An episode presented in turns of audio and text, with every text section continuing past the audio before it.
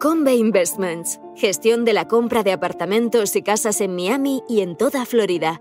En Convey nos encargamos de todos los trámites para que usted no tenga que preocuparse de nada. Es una inversión sólida, con seguridad jurídica y que ofrece un elevado rendimiento. También podemos gestionar el alquiler de su vivienda en Florida y asesorarle sobre los trámites migratorios. Para más información, entre en www.casaenmiami.es.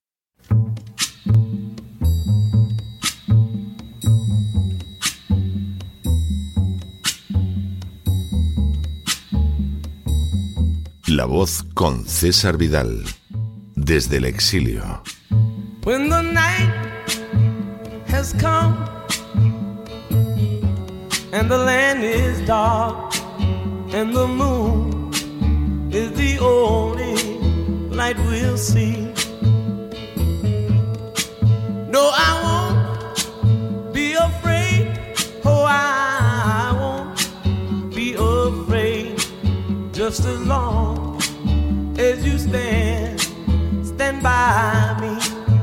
Muy buenos días, muy buenas tardes, muy buenas noches y muy bienvenidos a esta nueva singladura de la voz. Soy César Vidal, hoy es el miércoles 19 de octubre de 2022 y me dirijo a los hispanoparlantes de ambos hemisferios, a los situados a uno y otro lado del Atlántico y como siempre lo hago desde el exilio. Corría el año 1977 cuando falleció en Ville d'Avray, Francia, el biólogo e historiador de la ciencia Jean Rostand. Aunque su labor fue eminentemente científica, con el paso de los años, Rostand fue desarrollando un interés creciente en la ética y criticó de manera acerada la utilización de la ciencia para usos militares y el racismo. Poco antes de morir, como si se tratara de una reflexión final para una vida que se había extendido por 82 años, afirmó lo siguiente. Si depuis ma naissance, tous les pays du monde avaient consacré à la recherche biologique les sommes qui l'ont englouti dans la fabrication des armes, aujourd'hui, nous serions capables de prolonger la vie des hommes jusqu'à 120 ans et de conserver leur jeunesse jusqu'à 90. Lo que podría traducirse como si desde mi nacimiento todos los países del mundo hubieran consagrado a la investigación biológica las sumas que han dedicado a la fabricación de armas, hoy en día seríamos capaces de prolongar la vida de los hombres hasta los 120 años y de conservar su juventud hasta los 80. Las palabras de Jean Rostand no implicaban la menor exageración. Uno de los grandes dramas de nuestra historia contemporánea, drama que se oculta de manera encarnizada porque de él dependen intereses multimillonarios, es que los estados, y de manera especial los más poderosos y ricos, dedican mucho más dinero a idear formas de destruir la vida humana que a investigar para salvarla. Solo ese dato debería obligarnos a reflexionar sobre lo que consideramos civilización y sobre lo que estimamos avances sociales. Hoy es el día del cáncer de mama. Sin ánimo de ser exhaustivos, los hechos son los siguientes. Primero, el cáncer de mama es el crecimiento descontrolado de las células mamarias como resultado de mutaciones o cambios anómalos en los genes que regulan el crecimiento de las células y las mantienen sanas. Esa transformación, como sucede con otros tipos de cáncer, puede resultar mortal. Segundo, habitualmente el cáncer de mama se origina en las células de los lobulillos, que son las glándulas productoras de leche, o en los conductos, que son las vías que transportan la leche desde los lobulillos hasta el pezón. Con menor frecuencia, el cáncer de mama se origina en los tejidos estromales, que incluyen los tejidos conjuntivos grasos y fibrosos de la mama. Tercero, con el paso del tiempo, las células cancerosas pueden invadir el tejido mamario sano que rodea el tumor y alcanzar los ganglios linfáticos de las axilas desde donde pueden acceder a otras partes del cuerpo. Cuarto, entre un 5 y un 10% de los casos de cáncer de mama son producto de una anomalía heredada de alguno de los padres. Entre el 85 y el 90% de los casos de cáncer de mama tienen su origen en anomalías genéticas vinculadas al proceso de envejecimiento y de desgaste natural de la vida humana. Quinto, el desarrollo del cáncer de mama no se debe a la persona que lo padece y por lo tanto no tendría que generar en el paciente ningún sentimiento de culpa. Sexto, en el año 2020 en todo el mundo se diagnosticó cáncer de mama a 2,3 millones de mujeres y 685.000 en números redondos fallecieron por esa enfermedad. A finales de ese mismo año, 7,8 millones de mujeres a las que en los anteriores cinco años se les había diagnosticado cáncer de mama seguían con vida, lo que hace que este cáncer sea el de mayor prevalencia en el planeta. Séptimo, se estima que a nivel mundial los años de vida perdidos ajustados en función de la discapacidad en mujeres con cáncer de mama superan a los relacionados con cualquier otro tipo de cáncer. Octavo, el cáncer de mama afecta a las mujeres de cualquier edad después de la pubertad en todos los países del mundo, pero las tasas se incrementan al llegar a la vida adulta. Noveno, aproximadamente una de cada ocho mujeres en Estados Unidos, casi un 13%, padecerá cáncer de mama invasivo a lo largo de su vida. Para el presente año de 2022 se prevé el diagnóstico de aproximadamente 287.850 nuevos casos de cáncer de mama invasivo en mujeres de los Estados Unidos, junto con 51.400 nuevos casos de cáncer de mama no invasivo. Cerca de 45.000 mujeres fallecerán en Estados Unidos por cáncer de mama. Décimo. Para los hombres, el riesgo de padecer cáncer de mama a lo largo de su vida es de 1 entre 833. Un décimo. Entre 2013 y 2018, la tasa de mortalidad general del cáncer de mama disminuyó en Estados Unidos aproximadamente un 1% cada año. Duodécimo. Entre las mujeres de Estados Unidos, las tasas de mortalidad a causa del cáncer de mama son más elevadas que las de cualquier otro cáncer, con la excepción del cáncer de pulmón. Décimo tercero. El cáncer de mama es el diagnóstico de cáncer más común entre las mujeres de Estados Unidos. En 2022 se estima que alrededor del 30% de los nuevos diagnósticos de cáncer en mujeres serán cáncer de mama. Décimo cuarto. El cáncer de mama se convirtió en el tipo de cáncer más frecuente en el mundo hasta el año 2021, ya que representa el 12% de todos los casos nuevos que se diagnostican al año, según la Organización Mundial de la Salud. Décimo quinto. En general, las mujeres de raza negra tienen más probabilidades de morir a causa del cáncer de mama, mientras que las mujeres asiáticas, hispanas e indias americanas presentan un riesgo menor de desarrollar cáncer de mama y de morir.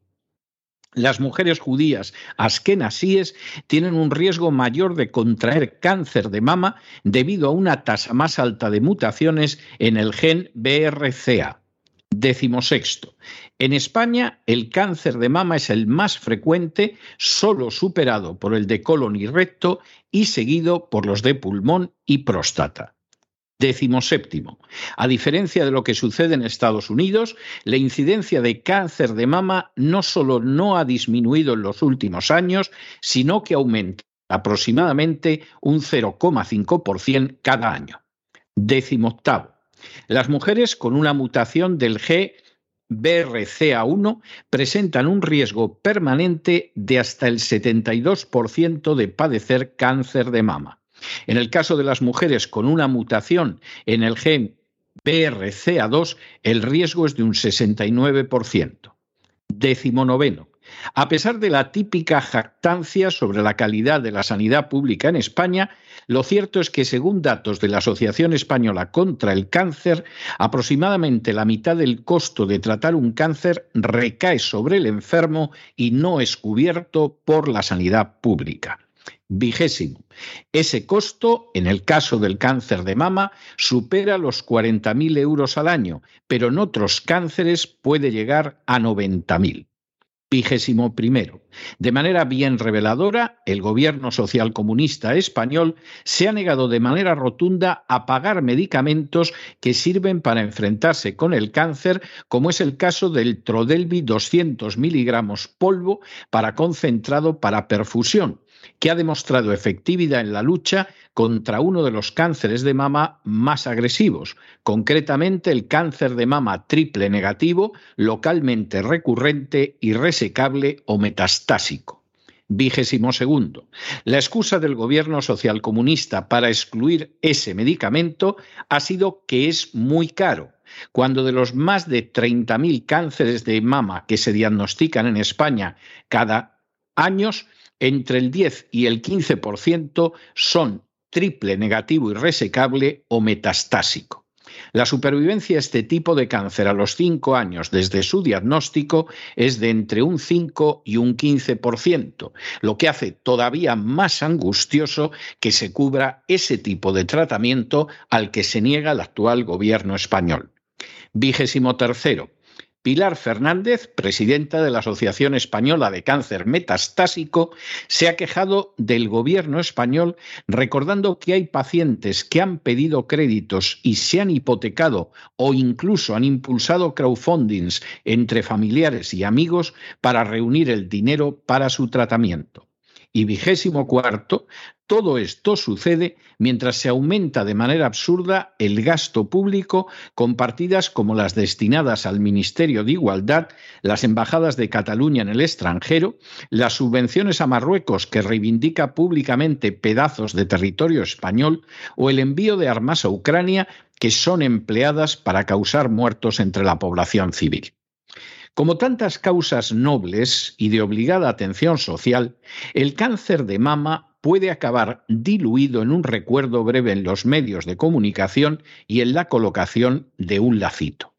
El drama que afecta a millones de mujeres en todo el mundo y que este año implicará la muerte de casi un millón de ellas se merece mucho, muchísimo más que eso.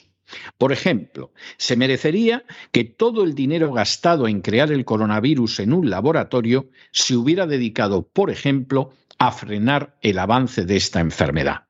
En el caso de España, que podría hacerse extensivo a todo el mundo, exige que los afectados, mayoritariamente mujeres, no tengan que cargar, además de la enfermedad, con los costes prohibitivos del tratamiento. Solo aquellos que han padecido esta dolencia o todavía la sufren saben hasta qué punto, además del dolor y del miedo derivados de la enfermedad, su vida se ha visto afectada por una pesada losa económica de la que el Estado no se hace cargo salvo parcialmente. Mientras se presume de contar con una de las mejores sanidades del mundo, lo que es un innegable disparate, los distintos gobiernos españoles se han ido lavando las manos a la hora de ayudar de manera completa a las personas afectadas por este y otros tipos de cánceres. Entendámonos, dinero seguramente hay y hay de sobra, pero simplemente se dedica a otras cosas. Seguramente los miembros de las castas privilegiadas se preguntan por qué deberían gastar más en los enfermos de cáncer si pueden dedicar esos fondos a otras tareas.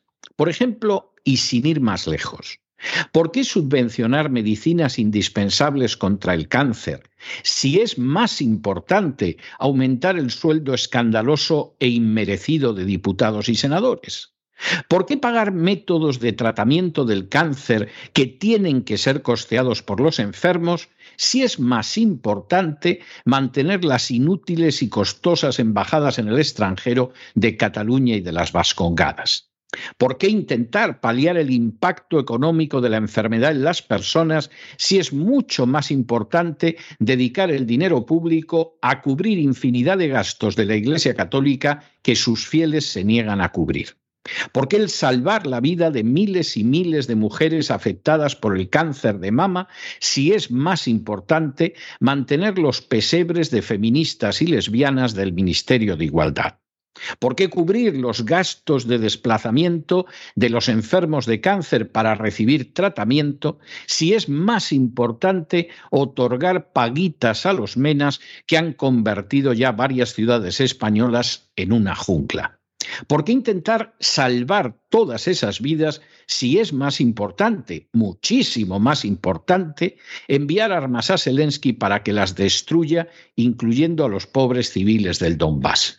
Y por no limitarnos a España, ¿Por qué en otras partes del mundo, aún más prósperas y ricas y avanzadas, se gasta el dinero que podría servir para curar en crear el coronavirus con el respaldo de universidades y de agencias gubernamentales americanas o se emplea en colocar laboratorios de armas bioquímicas en Ucrania?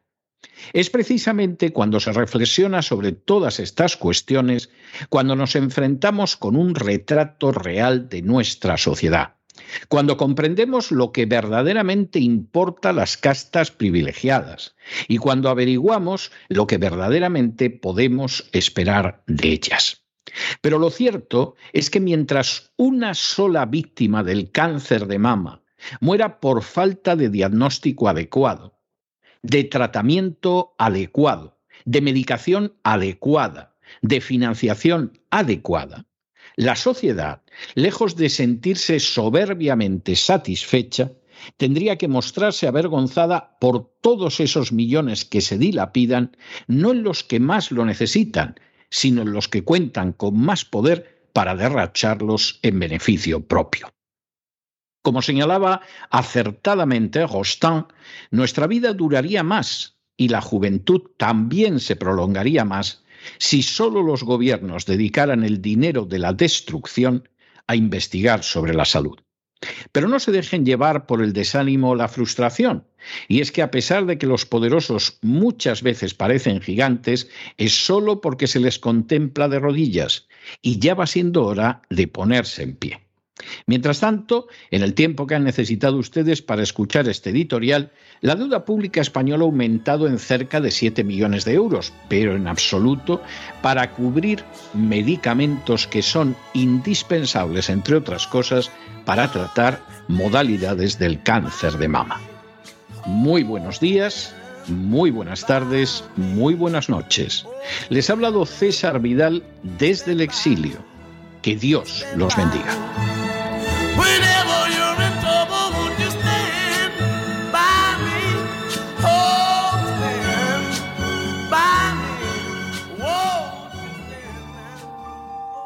Esta sección está patrocinada por crowdfunding con el siguiente mensaje. Nuestro Señor Jesucristo, el único Dios verdadero, es misericordioso y nuestro Salvador.